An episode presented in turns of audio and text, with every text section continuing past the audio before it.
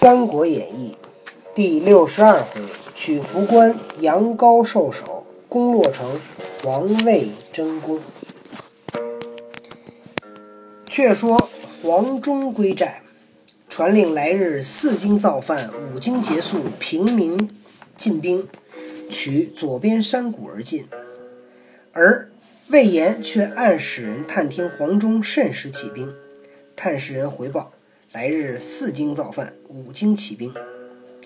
魏延暗喜，分师吩咐众军士：二更造饭，三更起兵。平民要到邓贤寨边。军士得令，都饱餐一顿。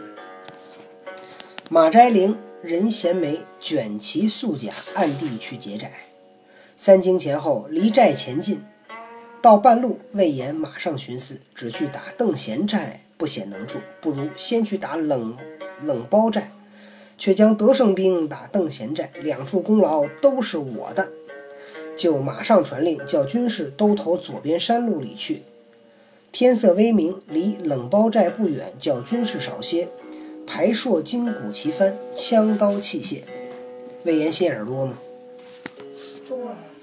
早有俘虏小军飞报入寨，冷包已有准备了。一声炮响，三军上马杀将出来。魏延纵马提刀，与冷包接战。二将交马，战到三十合，川兵分两路来袭汉军。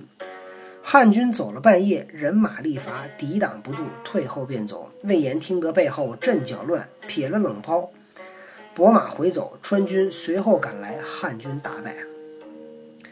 走不到五里，山背后鼓声震地。邓贤引一彪军从山谷里截出来，大叫：“魏延，快下马受降！”魏延策马飞奔，那马忽失前蹄，双足跪地，将魏延先将下来。邓贤马奔到，挺枪来刺魏延，枪未到处，弓弦响，邓贤倒撞下马。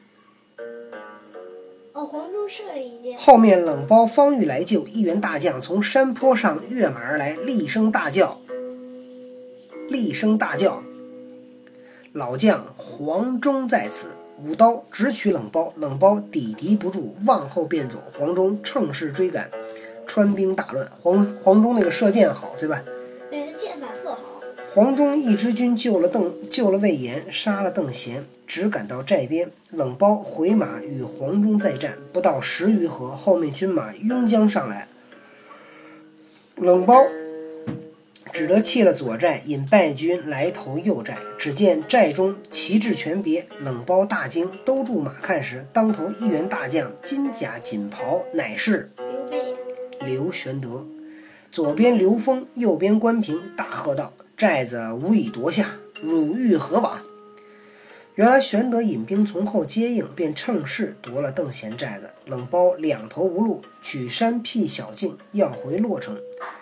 行不到十里，峡兵伏峡路伏兵忽起，搭钩齐举，把冷包活捉了。原来却是魏魏延自知罪犯。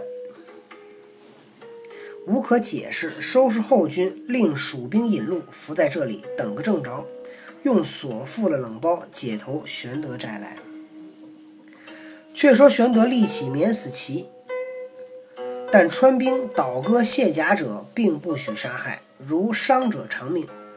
又谕众降兵曰：“汝川人皆有父母妻子，愿降者充军，不愿降者放回。”于是欢声动地。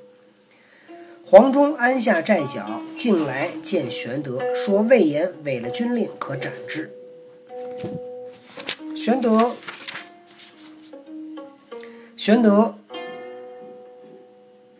急召魏延，魏延解冷包至。玄德曰：“言虽有罪，此功可赎，令魏延谢黄忠救命之恩，今后勿得相争。”魏延顿首服罪。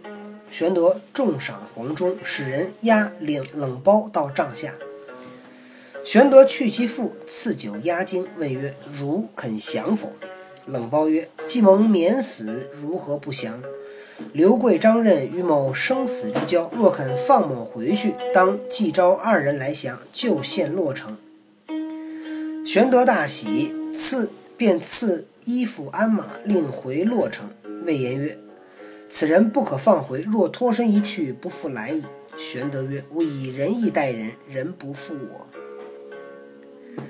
却说冷苞回得洛城，见刘贵、张任，不说捉去放回，只说被我杀了十余人，夺得马匹逃回。刘贵忙遣人往成都求救。刘璋听知折了邓贤，大惊，慌忙聚众商议。长子刘询进曰：“儿愿领兵前去守洛城。”张曰：“既吾儿肯去，当遣谁人为辅？”一人出曰：“某愿往。”张氏之，乃旧事无辞也。张曰：“得尊舅去最好，谁可为副将？”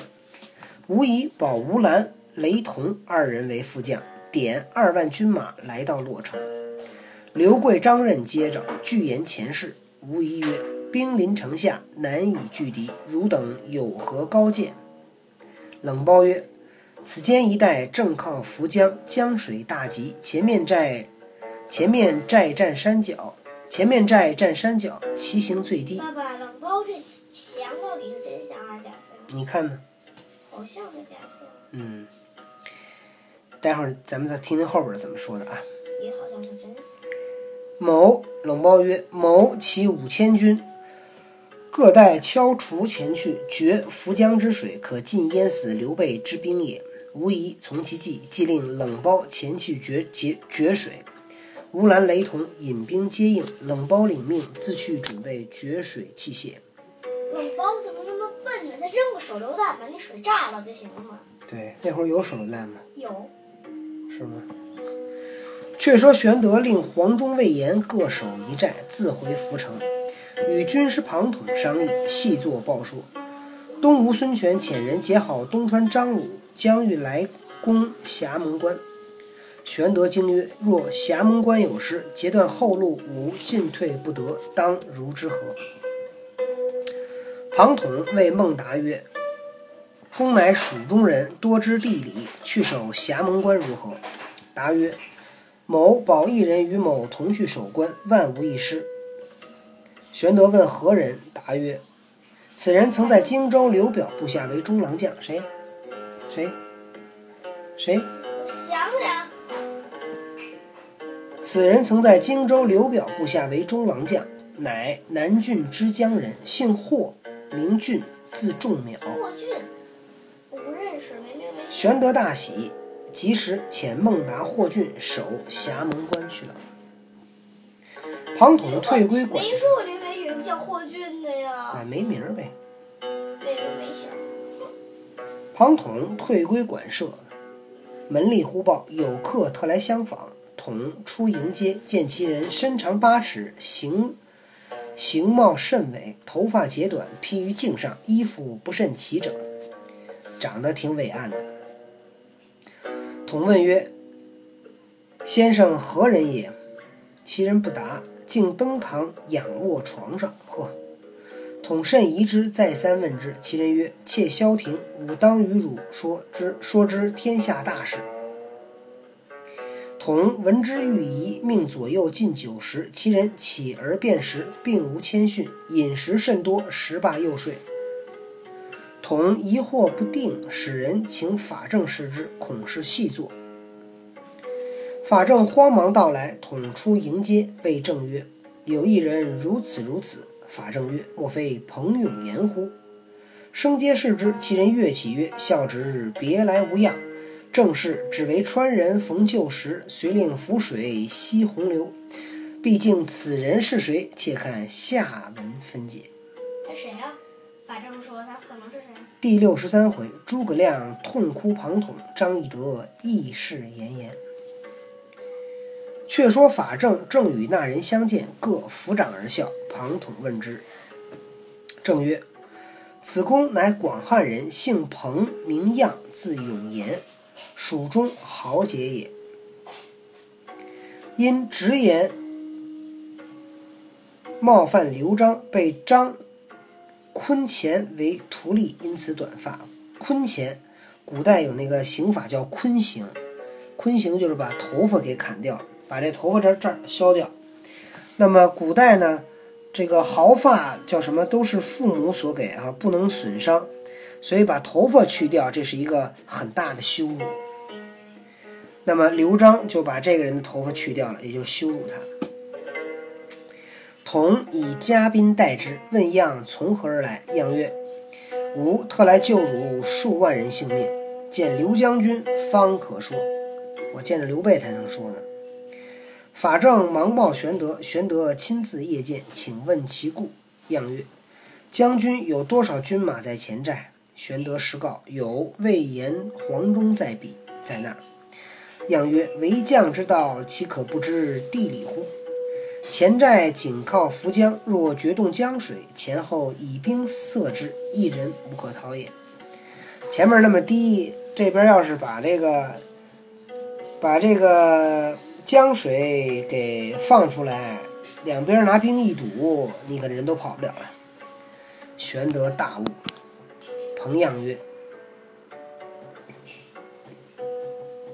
五官天象，当有不吉之事，切宜慎之。你可得小心。玄德即拜彭样为募宾，使人密报魏延、黄忠，叫招募用心学巡警，以防决水。黄忠、魏延商议，二人各轮一日，如遇敌军到来，互相通报。我我怎么老担心魏延这儿会出事儿呢？那魏延会不会出事儿呢？咱们明天再讲。好了，去睡觉吧，十一点了。哎。